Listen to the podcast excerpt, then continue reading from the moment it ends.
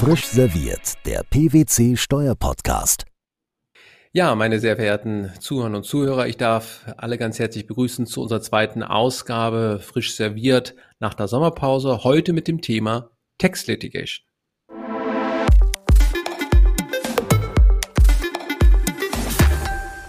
Interview. Und heute zum Bereich Tax Litigation habe ich mir Verstärkung geholt, gleich in zweifacher Ausführung. Ich darf ganz herzlich äh, begrüßen meinen Partnerkollegen Stefan Rasch im Bereich der Verrechnungspreise tätig. Hallo Stefan. Hallo. Und dazu haben wir heute dabei, weil es um Litigation geht, unseren ehemaligen Finanzrichter äh, Jan Haselmann, der uns heute auch die verfahrensrechtlichen Kenntnisse mitbringt für unser heutiges Interview. Hallo Jan. Hallo Arne. Ja, es geht um Litigation heute und zwar auch aus aktuellem Anlass, weil wir ein neues Merkblatt haben zu internationalen Verständigungs- und Schiedsverfahren. Vom 27. August 21 ist das bei uns hereingeflattert. Da gibt es eine ganze Reihe von neuen Aspekten, die aufgenommen worden sind. Und ähm, ja, das bisherige Merkblatt wird aktualisiert. Vielleicht die erste Frage an euch beide. Wie würdet ihr das bewerten, das, äh, das Merkblatt? Viele Neuerungen, viel Bekanntes. Was ist eure Einschätzung? Ja, wenn ich mal loslegen darf. Ich glaube, man kann sagen, das ist eine gute Mischung aus ähm, einigen neuen Themen, ähm, einige Themen, die schon bekannt sind, die jetzt neu aufgearbeitet sind. Insoweit ist es eine Erweiterung oder eine Ergänzung des bisherigen Merkblatts aus dem Jahr 2018, was ja eigentlich zurückgeht auf das Jahr 2006. Was neu ist, aber denke mal auch ganz äh, logischerweise ganz neu ist, ist die Beschäftigung mit dem EU-Streitbeilegungsgesetz. Das war vorher schlicht und ergreifend noch nicht da. Das konnte also noch gar nicht besprochen werden. Also das ist dann, denke ich, der neue Teil. Und dann gibt es natürlich an einigen Stellen ähm, auch zu schon bekannten Themen wie Verständigungsverfahren durchaus ein paar teils positive, teils vielleicht bedenkenswerte Änderungen, die wir besprechen können. Genau, also wir haben die drei verschiedenen Bereiche an der Stelle, Schiedsverfahrenskonvention, Streitbeilegung und natürlich das normale Verständigungsverfahren. Vielleicht nochmal für alle, die nicht so tagtäglich damit zu tun haben, wie unterscheiden die sich eigentlich jeweils? Vor allem ist auch die Streitbeilegung, die neu ist, vielleicht die eine oder andere, der eine oder die eine oder andere Hörerin oder Hörer kennen das noch nicht. Jan, wie willst du das vielleicht umschreiben? Ja, die EU-Streitbeilegungsrichtlinie, wie, wie, der Name schon sagt, äh, gilt erstmal nur innerhalb der EU. Ähm, das ist eine gewisse Beschränkung natürlich gegenüber den, äh, gegenüber den DBA-Regelungen, die wir auch mit Drittstaaten haben.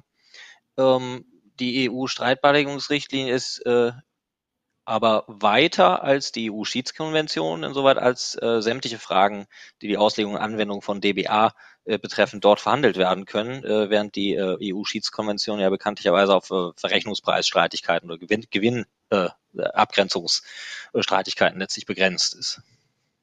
Ähm, na, ich glaube, was vielleicht noch wichtig ist, auch für die gesamte Unterscheidung, wir haben ja einmal die MEP, also die ganz normalen DBA-Verständigungsverfahren, so muss man es besser bezeichnen, ähm, die daneben stehen eigentlich altbekanntes Instrument, das ist nun wirklich nicht ganz neu.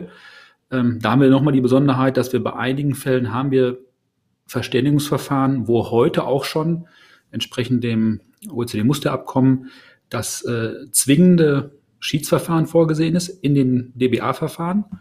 Das ist ein ganz wesentlicher Vorteil. Das war bisher in der Vergangenheit der wesentliche Vorteil der EU-Schiedskonvention. Natürlich auch da wiederum nur limitiert auf die EU, aber ganz wichtiger Punkt, weil die EU-Schiedskonvention ist ja zweistufig aufgebaut. Einmal das normale Verständigungsverfahren und wenn es da nicht zu einer Einigung kommt, das Schiedsverfahren. Und das ist ja aus der Praxis bekannt. Das hat allein das, dass es dieses zweite Verfahren gab, hat in vielerlei Hinsicht schon zu sehr viel Disziplin geführt, dass die Staaten, und das sage ich mit allem Respekt, dass die Staaten tatsächlich schon im ersten, in der ersten Verfahrensstufe sich darum bemüht haben, eine Lösung zu finden, um erst gar nicht in die zweite Stufe mit beratendem Ausschuss ähm, kommen zu müssen, weil sie da natürlich auch so ein bisschen außerhalb des Spiels waren. Der beratende Ausschuss wird zusammengesetzt aus den Personen aus den unterschiedlichen Ländern. Da war die Finanzverwaltung nicht mehr so im Driver's Seat, wie es in der ersten Stufe, also in der Verständigungsverfahrensstufe ist. Das war bisher der EU-Schutzkonvention vorbehalten. Das wurde dann übertragen auf die, auf einige DBA, was durchaus ein Schritt nach vorne ist. Ja, und dann, wie Jan gerade schon ausgeführt hat, daneben sozusagen die EU, äh, das ähm, Streitbeilegungsgesetz, EU-Streitbeilegungsgesetz als neueste Variante. Das Merkblatt enthält auch einige Aussagen, teilweise auch neue zum Verfahren, Verhältnisverfahren untereinander und auch zum innerstaatlichen Rechtsschutz, den wir haben. Jan, wie ist deine Einschätzung dazu? Was sind da die wesentlichen Punkte, die wir hier im Blick nehmen müssen, was im Merkblatt davor vorgesehen sind? Ja, wenn man sich das Merkblatt ansieht äh, zum Verhältnis äh, Verständigungsverfahren, Schiedsverfahren zu den nationalen Rechtsbehelfen, ähm, dann ist erstmal festzustellen, es ist möglich, ein, äh, es ist möglich, äh, Einspruchs- und, und Klageverfahren äh, neben einem Verständigungsverfahren äh, zu führen. Äh, das Instrument an der Stelle äh, zur, zur Abstimmung ist eben, dass eines dieser Verfahren muss, muss ruhend gestellt werden. Ähm, die in, in der Regel äh, haben wir in der Vergangenheit auch immer schon dazu geraten, äh, ein Verständigungsverfahren, wenn das zu einem Ergebnis führen soll und man sich da was verspricht von, äh, dass man das zuerst vorantreibt und das Einspruchs- oder erst recht eben das Klageverfahren ruhend stellt. Bei der Empfehlung muss man auch jetzt ganz klar bleiben. Eine Situation, die man vermeiden muss, ist, ähm, ist sozusagen ein, ein Gerichtsurteil, bevor das Verständigungsverfahren äh, oder Schiedsverfahren zu einem Ergebnis führt. Ähm, wenn man äh, das Ergebnis daraus umgesetzt haben möchte. Hintergrund ist, dass wir das Ergebnis aus dem Verständigungs- oder Schiedsverfahren umsetzen äh, in nationales Recht nach einer Änderungsnorm in der AO 175a AO.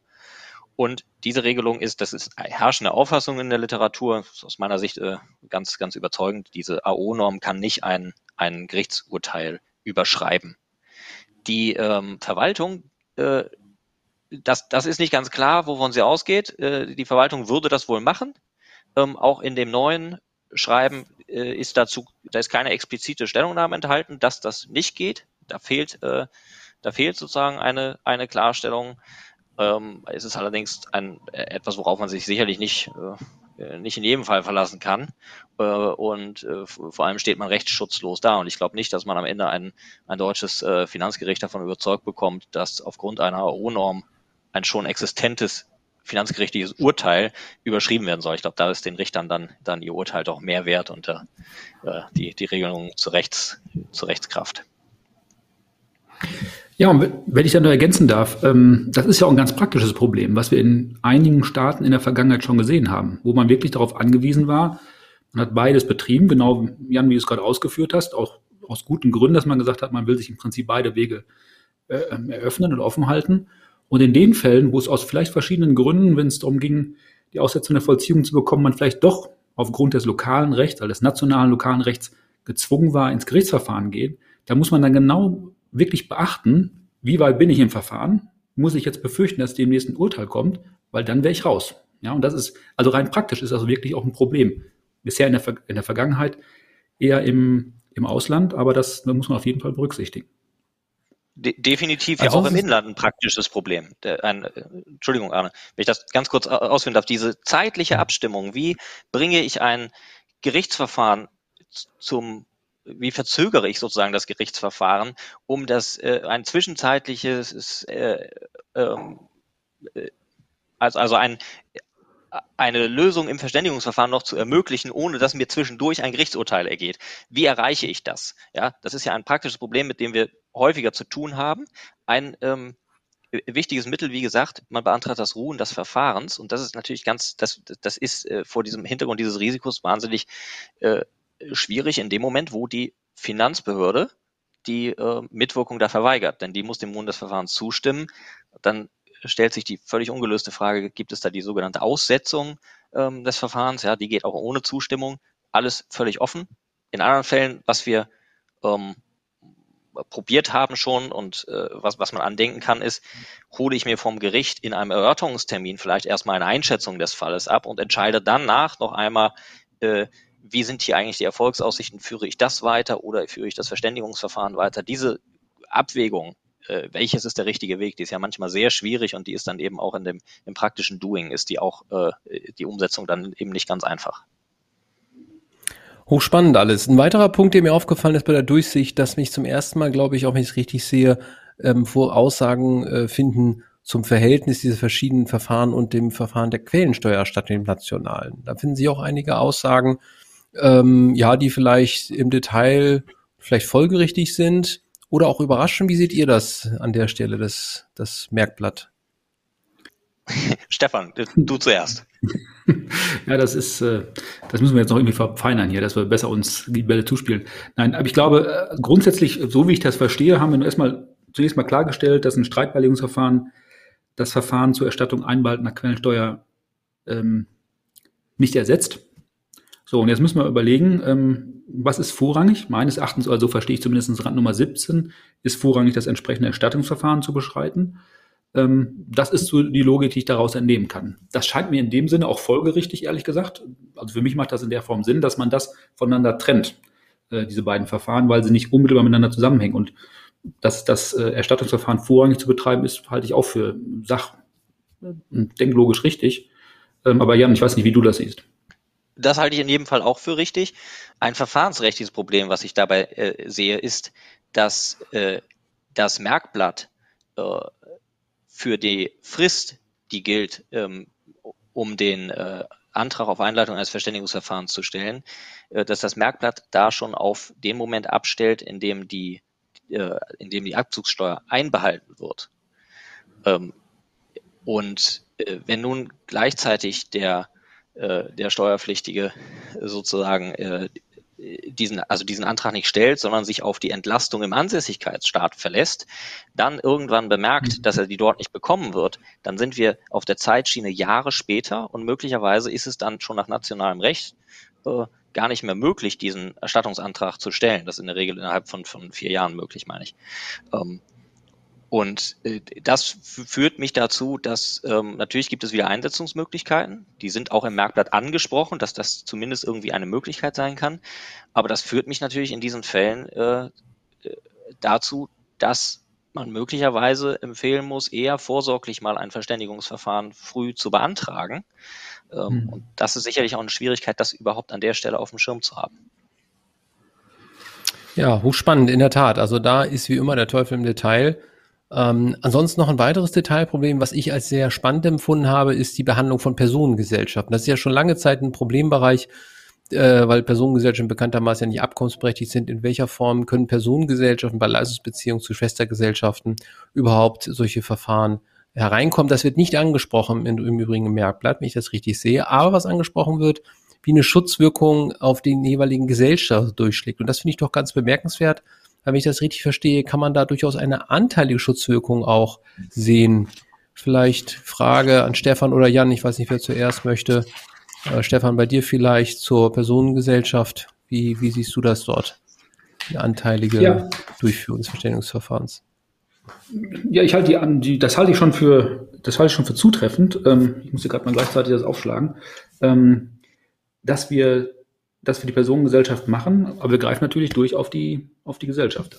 Ja, das, dann hängen, kommen wir mit der Frage, und ich glaube, das ist, wird dann wahrscheinlich Jan gleich umtreiben, äh, dann kommen wir natürlich zu der Frage, inwieweit haben wir die Abkommensberechtigung, aber anders kann es meines Erachtens nicht funktionieren. Das ist, ja, ich habe extra nochmal diese Textziffer 14.1 nochmal aufgeschrieben, das sind jetzt Verfahrenserleichterungen für natürliche Personen, kleinere Unternehmen, aber es ist keine ausdrückliche, wir finden keine ausdrückliche Aussage dazu. Das ist, hätte besser aus oder breiter ausgeformuliert sein können.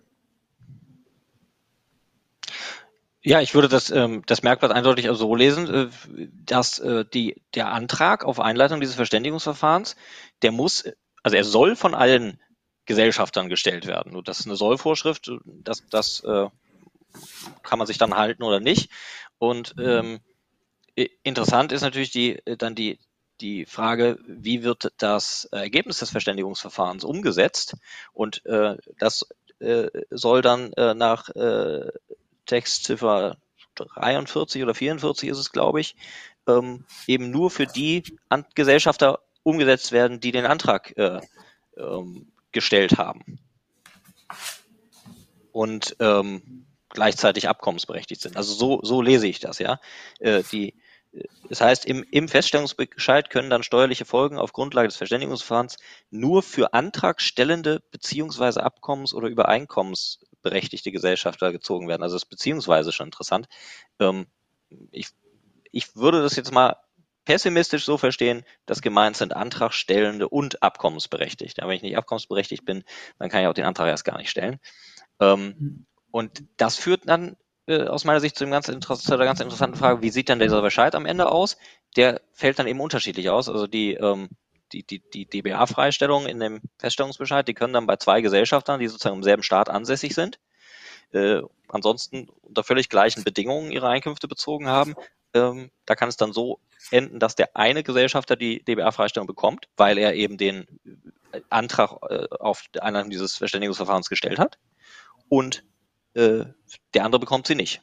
Also da wird der, der mhm. aktive äh, Gesellschafter sozusagen besser gestellt. Das mag im, mit, bei Personengesellschaften mit kleinem Gesellschaftskreis überhaupt kein Problem sein je größer die Gesellschaft, desto größer die Probleme. Wenn wir an Publikums-KGs denken, ist das schlichtweg nicht handhabbar. Und was hier eigentlich fehlt, sind die verfahrensrechtlichen Vorschriften, die wir aus dem Einspruchsverfahren kennen oder auch aus dem Klageverfahren, dass die Personengesellschaft sozusagen für die Gesellschafter handelt. Ähm, das ist das eine. Und äh, andererseits eben auch sozusagen die äh, äh Ergebnisse des Verfahrens gegenüber der äh, Personengesellschaft äh, bekannt gegeben werden und diese, diese ähm, ja, die Personengesellschaft im Grunde einzige agierende ähm, äh, Person in Anführungszeichen ist in dem im Einspruchs- oder Klageverfahren. Ähm, das kann eben, ich verstehe das dogmatisch, ja, wir haben eine, die, die Personengesellschaft ist eben in der Regel nicht abkommensberechtigt, deshalb ist sie nicht Person, aber praktisch ist es ein, ist es ein großes Problem. Und ein Punkt natürlich sollte man auch nicht im Auge verlieren, die Gewerbesteuer gibt es natürlich auch noch. Da ist es natürlich so, dass auch theoretisch andere Gesellschafter faktisch beteiligt sein können, weil natürlich insoweit die Personengesellschaft selbst natürlich Steuersubjekt ist, also auch ganz spannend. Da wird dann wohl für die Gewerbesteuer dann auch, wenn nicht andere vertragliche Grundlagen vorliegen zur Verteilung von Steuervorteilen, werden auch nicht DBA-Begünstigte möglicherweise mit partizipieren können, nicht wahr? Gut, aber das sozusagen ähm, nur an der einen Stelle zur Personengesellschaft. Ich würde nochmal abschließend eine Frage aufwerfen wollen, was aus eurer Sicht denn die größten Probleme sind, die sich aus diesem Merkblatt ergeben. Vielleicht Stefan, ich glaube, du hast mhm. mir schon eingangs gesagt, da gibt es so einen Bereich, der liegt dir so ein bisschen schwer im Magen. Vielleicht ist das nochmal zum Abschluss eine Chance, dass wir den nochmal rausgreifen.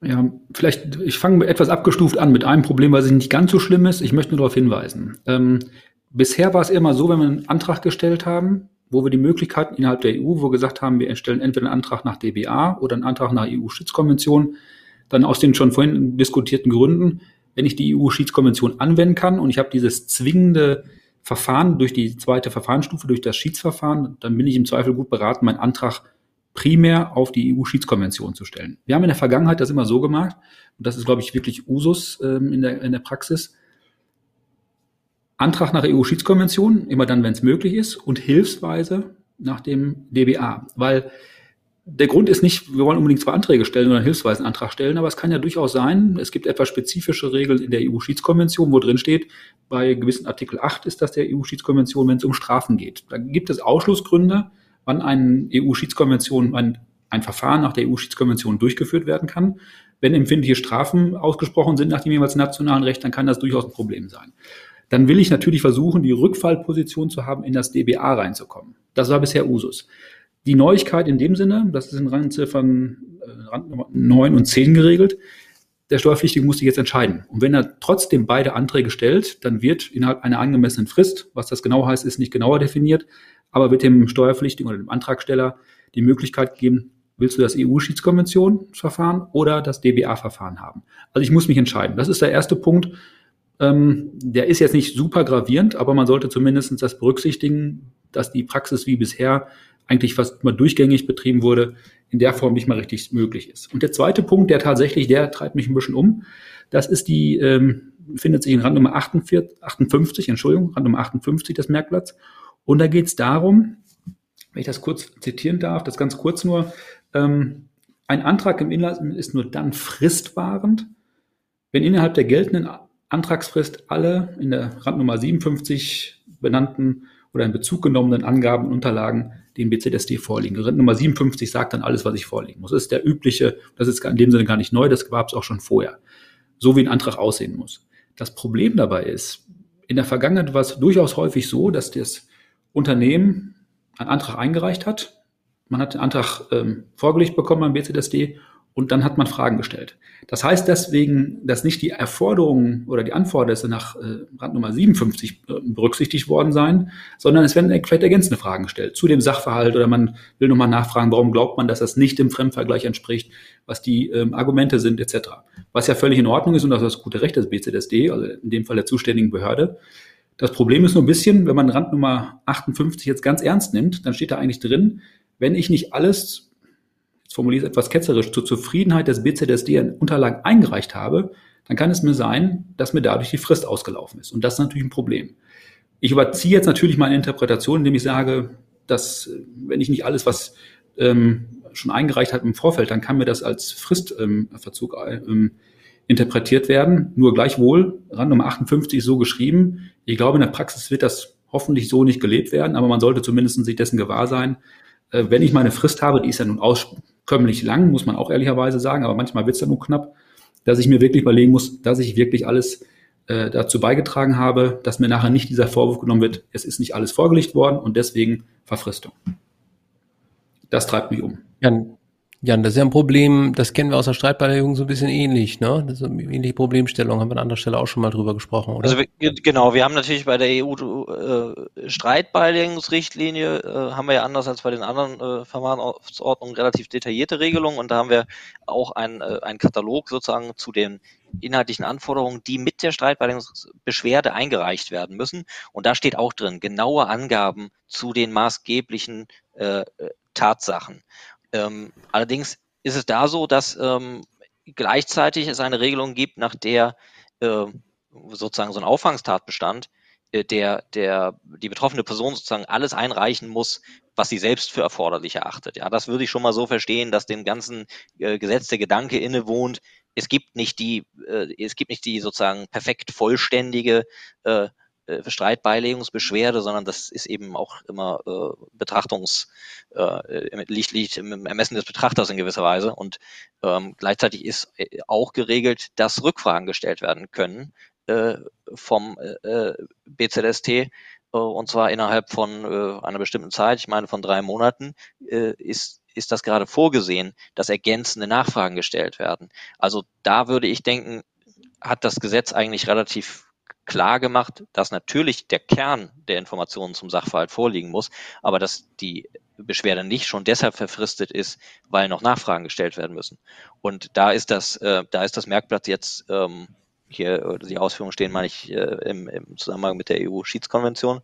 Äh, das ist da an der Stelle schon, schon sehr äh, weitgehend und da kann man nur hoffen, dass es nicht so streng verstanden wird. Ja, dann würde ich sagen, vielen Dank äh, für die wirklich interessanten Ausführungen. Ich hoffe auch allen, die dabei gewesen sind, hat das gefallen. Jetzt würde ich im Abschluss noch eine Frage stellen, nachdem ich mein Intro natürlich ganz vergessen habe, meinem üblichen Intro euch die Eisbrecherfrage zu, zu, äh, zu stellen. Alle, die dabei sind, wissen, dass das eigentlich immer so die erste nicht fachliche Frage ist. Die habe ich natürlich heute gleich vergessen. Aber ich hole das nach, indem ich euch eine Outro-Frage stelle, die jetzt nicht vorbereitet ist. Und zwar, wenn ihr euch dieses Merkblatt anschaut, auf einer Skala von eins bis zehn. Eins ist also ähm, nicht so gut und zehn ist hervorragend. Wie würde dieses Merkblatt auf der Skala von eins bis zehn jetzt im Abschluss bewerten, Stefan? Ganz schnell antworten. Sechseinhalb. Sechseinhalb. Jan? Ah, ich, ich erhöhe auf sieben. Oh. Auf sieben. Also, ich würde sagen, das ist ja fast sogar noch eine gnädige Einschätzung an der Stelle, weiß ich nicht. Aber wir können ja demnächst mal so ein Ranking vielleicht für alle BMF schreiben, machen wir mal so weiter. Wir halten das mal hier fest. Ja, also euch beiden vielen Dank. Ähm, und äh, ja, war, war sicherlich interessant und freut uns, wenn wir euch bald auch mal wieder hier begrüßen dürfen. Gut, dann darf ich mich auch ganz herzlich verabschieden im Namen der Crew. Wir machen jetzt ja eine etwas kürzere Fassung, dafür alle zwei Wochen. Deswegen ähm, auch heute jetzt hier an der Stelle keine weiteren Inhalte. Aber wir kommen bald wieder in zwei Wochen, dann wahrscheinlich wieder mit unserem Kessel Buntes, sage ich, mit den Kollegen, die bekannt sind. Und ähm, ja, hoffe, dass es ein bisschen gefallen hat. Anregungen jederzeit gerne. Und bekannte E-Mail-Adresse, die man unten auf dem, auf dem YouTube-Kanal nicht, sind wir nicht mehr bei Spotify sieht. Also wir sind ja nur noch bei Spotify. Und äh, ja, hoffe, dass wir uns dann bald auch wieder hören. Wer noch Lust hat, kann gerne auch auf Spotify oder auf Apple das Ganze abonnieren, dem Kanal. Uns würde es sehr freuen. Und ansonsten, ja, bleibe ich mit guten Grüßen.